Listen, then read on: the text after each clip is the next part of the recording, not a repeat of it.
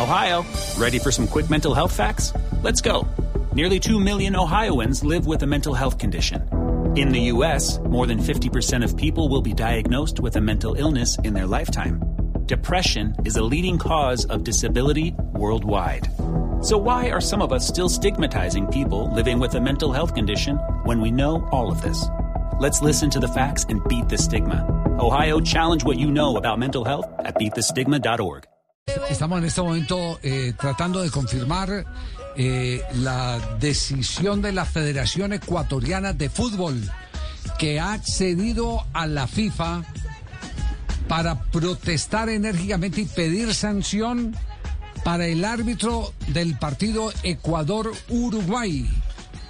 El partido de la eliminatoria, en, la que se dieron unos guadañazos impresionantes eh, por parte de los de los uruguayos. De, de, Valverde fue uno. Y Nández el otro. Y, de Nández y, y Bentancur. Bentancur y Nández. Sí. sí. Exactamente. Pitó Daronco, ¿no? Daronco, el, el brasileño. El brasileño. Anderson sí, Daronco. Sí, sí, Está, sí, el musculoso Daronco. El musculoso Daronco. Eh, pues la cosa como que va serio. Mm. Es que fue muy evidente, ¿no? Es que fue muy evidente. Demasiado eh, están, están pidiendo una severa investigación, pero que estamos en procura en este momento de, de en, encontrar a, a, algún funcionario de eh, la Federación Ecuatoriana de Fútbol que nos ratifique esta, esta información, aunque nuestra fuente es una fuente muy, muy seria que nos eh, ha permitido acceder incluso a, al, al tema con eh, eh, con, con, una eh, comunicación que, que sí han cruzado y dice la asociación, un, una de las asoci asociaciones que reclamaron a la FIFA es la ecuatoriana por medio de su vicepresidente Carlos Mansur. Informó el pasado lunes el envío de una carta al ente rector, es decir, el lunes enviaron una carta a Zurich, la sede de la FIFA, por el insípido, es el término insípido, bueno, mm. de, ya, eh, los términos a veces, a veces eh, eh, cuando se trata de este tipo de comunicaciones, señor abogado, se, se manejan con altura, ¿cierto? Porque uno podría decir el sospechoso. Pero aquí sí, pero la, si no lo tiene comprobado. En, en toca... la carta, no, porque es que el sospechoso sí. no se, no se, toca, no toca. No, sino que es agresivo. Sí, por eso. Pero sí. si, si usted le está diciendo sospechoso es porque hay algo sospechoso soterrado. Porque sospecha. Por eso. Porque sospecha, pero, pero no lo puede dar por hecho. No lo puede, es, es, que la sospecha, en la sospecha nadie da por hecho algo, sí, sino que se sospecha. Eh, es claro, se sospecha, pero se sospecha por algún caso específico. Es, exactamente, este es un caso específico, porque no echó a ninguno de los dos uruguayos que pegaron los guadañazos. Entonces uno podría perfectamente decir, en vez de insípido, por el sospechoso desempeño del árbitro brasileño Anderson Daronco durante el partido de Uruguay-Ecuador el jueves anterior en Montevideo. Bueno, vamos a ver eh, qué alcance puede tener este, este tema eh, del, del... Si, si, yo digo que algo me genera sospechas, no lo estoy acusando de corrupto, estoy diciendo que me genera sospechas. Esa es mi discusión con el pero, abogado. Pero lo dejan en limbo, ¿no? Coincido. Sí, sí pero claro. si usted quiere una prueba bueno, del partido. Está bien. Está, claro. La acción de Nández contra Gonzalo Plata. Es una las, de las do, jugadas. las dos contra Plata. Las dos fueron contra Plata. Y sí. la de Josema Jiménez contra Michael Estrada, ¿se acuerdan? No, eh, eh, más la de Betancur. La de Betancur. Las dos, Betancur contra Plata y la de Nández contra Plata. Contra Plata. Es más, Betancur y Nández fueron los únicos que salieron amonestados en ese partido. Exacto, fueron los únicos que recibieron tarjeta eh, que debió en vez de amarilla ser eh, tarjeta roja. O sea, el problema no esto, es de plata. Esto quiere decir que los ojos están abiertos en este momento por todos lados con los arbitrajes en la eliminatoria. Ese, ese, es tal vez el, el, tema que más preocupa en el desarrollo del campeonato eliminatorio hacia la final de la Copa del Mundo que se realiza en Qatar. Pero porque ya estamos en Copa del Mundo. Y mire que, intenta, y mire que eh, el coletazo de ese suceso incluso afecta a Colombia. Es decir, porque las malas decisiones de Daronco eh, le dan pie a que Nández Sí, es que el, el, tema. Exactamente. El tema está por ahí. Pero, pero vamos con Carlos Víctor Morales, nuestro eh, colega ¿Mm? en Ecuador. Carlos, ¿cómo le va? Buenas tardes. ¿Qué tal, Javier? Te mando un gran abrazo. De verdad, gracias y complacido de escucharte a ti, a tu audiencia y a la gente que a esta hora pues te sigue. Eh, acá en Guayaquil, acá está mi base de operaciones, terminando hace minutos nada más mi programa de radio también de mediodía a nivel nacional. Sí, se, nos quiere cortar la comunicación. Carlos, eh, eh, ustedes nos pueden confirmar eh, el hecho de la protesta de Ecuador oficialmente ante la FIFA por el arbitraje de Daronco. ¿Se cayó? Se cayó, sí. Es, es la comunicación que está con dificultades. Sí. Desde hace rato hemos eh, eh, intentado eh, a ver si, si nos puede ampliar eh, algo más sobre este, este detalle, esta situación que mm, hay que hacerle seguimiento. El arbitraje está en este momento, tan está en juicio que acabo de recibir información sobre la rueda de prensa de Wilson Seneme, el presidente de la Comisión de Árbitros de la Conmebol. Escuchen lo que dice Seneme. Los árbitros tienen que dirigir los partidos y no estar pendientes del VAR. Es decir, los están invitando a que se tomen las decisiones y no que sean coadministrados los partidos por el VAR. El VAR es la eh, instancia final. Carlos, Carlos Víctor, ahí nos copia mejor, sí. Ahora sí, Javier, los copio mejor y te decía que agradecido y complacido gratamente por esta sorpresa, recibir vuestra llamada y gustoso de saludarlos, Javier.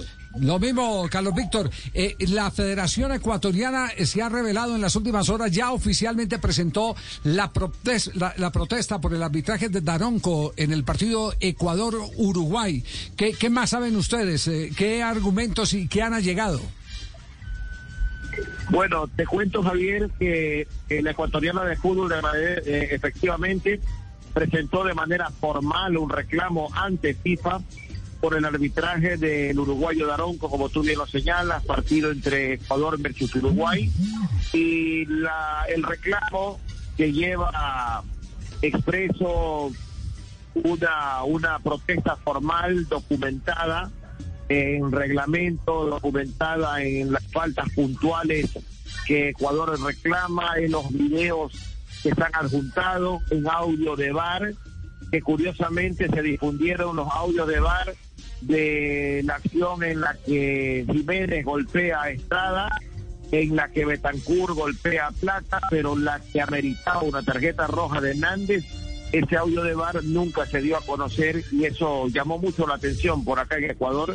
Y bueno, se han adjuntado todos estos puntos que son los que reclama Ecuador ante FIFA por el mal arbitraje de Daronco, que no es ningún invento, Javier, porque creo que todos aquellos que vieron el partido, los que transmitieron el partido, fácilmente pueden colegir de que hubo un, un perjuicio. Inclusive, permíteme agregar esto, nos llevó a nosotros acá en nuestras mesas de opinión de radio y televisión a discutir y debatir que a la selección de Ecuador le falta la presencia de un cacique, un líder, uno que lleve una voz de mando, que grite, que proteste, que arengue a, los compañeros, inclusive sea la voz que también lidere un reclamo cuando hay un perjuicio tan evidente como este. Nosotros que hemos criticado una postura muy tibia por parte de la zona técnica que comanda nuestro conocido Gustavo Alfaro, eh, muy tibia por parte de nuestro capitán en ese partido que fue Carlos Grueso, y que hasta cierto punto se debe siempre, porque está dentro de lo que el fútbol permite, hacer un, un reclamo fuerte con presencia, con liderazgo dentro de la cancha. Y eso, de eso careció Ecuador, pero eso ya es un análisis nuestro, extra, extra reclamo a lo que la FED le presentó a la FIFA. Ya, eh, es decir, ustedes ustedes notan la ausencia de un Ceballos, de una Lloví, de esos con autoridad para ir a plantarle cara al árbitro frente a despropósitos como estos.